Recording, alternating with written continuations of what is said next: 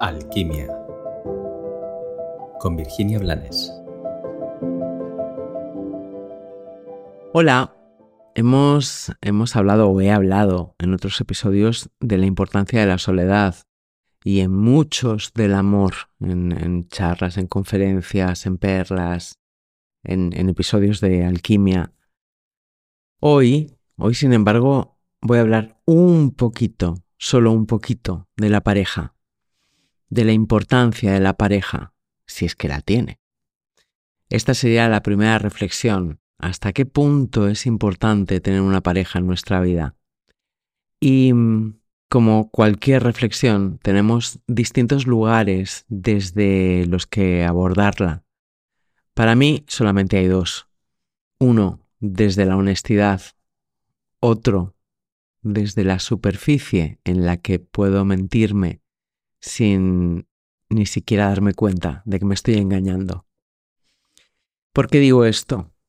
Bueno, esto es extensible para mí a cualquier reflexión y es evidente que tenemos una parte inconsciente que es mayor que la parte consciente y que solo en la medida en la que ahondemos, avancemos, profundicemos y nos desenmascaremos vamos a ir pudiendo descubrir lo que, lo que pulsa eh, desde nuestro inconsciente. Pero vamos a quedarnos solo con lo que podemos, que es la parte consciente con respecto a la pareja.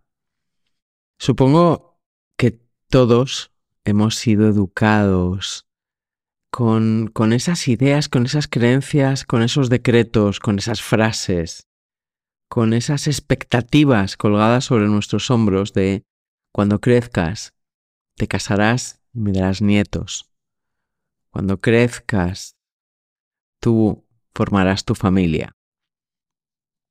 Esto por un lado. Por otro lado, supongo que todos, a mayor o menor nivel, hemos crecido pensando o esperando tener un compañero o una compañera cuando fuéramos mayores, entre comillas, cuando fuéramos adultos.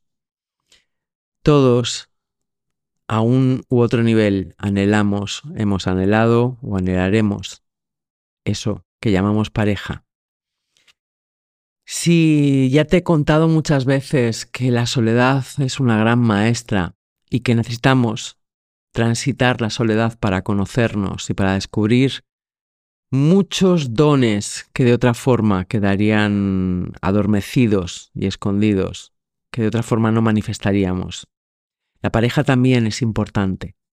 Es importante para, bueno, para muchas cosas, para descubrir nuestras heridas, para descubrir cómo somos capaces de mejorar desde el amor por el amor y para el amor, para compartir y mm, dejar de vivir la soledad esencial que no tiene que ver con la soledad de la que yo te he hablado tantas veces. Sin embargo, crecemos, crecemos y en el inconsciente colectivo hay un decretazo que nos dice que nuestro éxito está vinculado y es directamente proporcional a lo que consigamos. Y dentro de eso que tenemos que conseguir es imprescindible conseguir mantener una pareja. No es conseguir una pareja, sino quedarte con ella. Wow. Más allá de que la vida que vivimos nosotros actualmente no tiene nada que ver con la vida que vivían nuestros padres y mucho menos con la vida que vivían nuestros abuelos o bisabuelos, y que en esta vida que vivimos ahora todo va muy rápido y en una sola vida podemos vivir muchas vidas no hemos adecuado esa idea de pareja hasta que la muerte nos separe a la vida actual. ¿Qué quiero decir?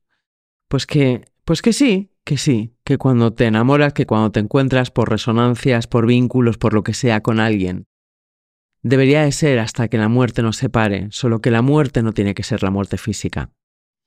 Y cuando la muerte llega, hay que tener el valor de soltar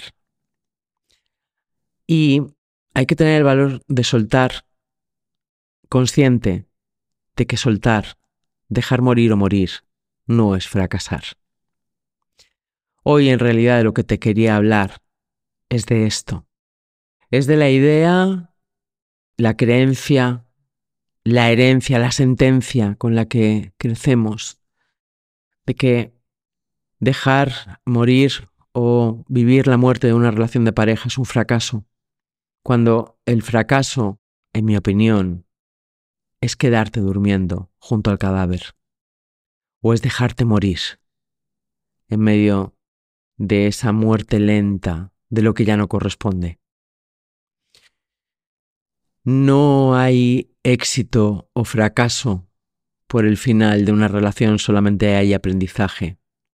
Solamente hay todo lo que puedo descubrir de mí, todo lo que he descubierto en lo que he compartido contigo y todo lo que he descubierto y puedo descubrir mientras me despido de ti. Eso no me hace más feliz o más infeliz.